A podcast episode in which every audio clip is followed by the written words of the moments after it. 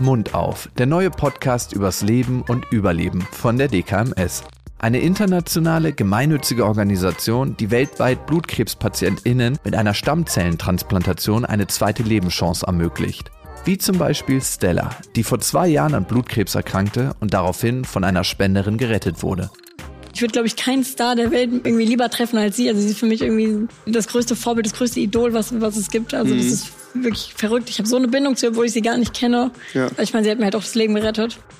Die DKMS wurde vor über 30 Jahren gegründet, aus privatem Schicksal. Mechthild Haaf erkrankte an Leukämie und hat die Krankheit nicht überlebt. Viel zu wenige Leute waren als StammzellenspenderInnen registriert. Daraufhin gründete ihr Mann Peter Haaf die DKMS.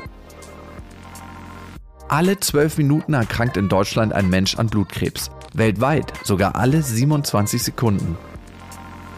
Die meisten Spenden erfolgen über die sogenannte periphere Methode. Funktioniert so ähnlich wie bei einer Blutspende. Es ist also keine OP notwendig. Nur 10% aller Spenden erfolgen über eine Knochenmarkpunktion unter Vollnarkose.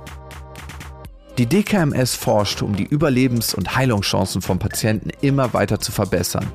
In ihrem Hochleistungslabor, dem DKMS Life Science Lab, setzt sie weltweit Maßstäbe bei der Typisierung potenzieller StammzellenspenderInnen. Wenn ihr euch als Stammzellenspender registriert, dann liegt die Wahrscheinlichkeit, als SpenderInnen in Frage zu kommen, bei einem Prozent.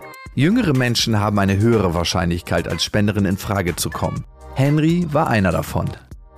Ich kann mir sehr gut vorstellen, dass ich jetzt bis zu diesem Zeitpunkt noch nicht registriert wäre, wenn ich das damals nicht getan hätte. Und dann wäre meine Empfängerin wahrscheinlich auch ohne mein Wissen verstorben. Und mhm. das ist eine Vorstellung, die ich ganz krass finde und die mich im Nachhinein auch traurig gemacht hat, weil das bedeutet, dass Tausende Chancen aufs Leben vergeben werden, weil Menschen, die theoretisch spenden könnten, nicht registriert sind. Die Registrierung ist ganz einfach. Alle Infos dazu gibt's auf dkms.de. Am 14. Dezember geht's los mit Mund auf, der neue Podcast übers Leben und Überleben. Überall, wo es Podcasts gibt und jederzeit auch auf YouTube.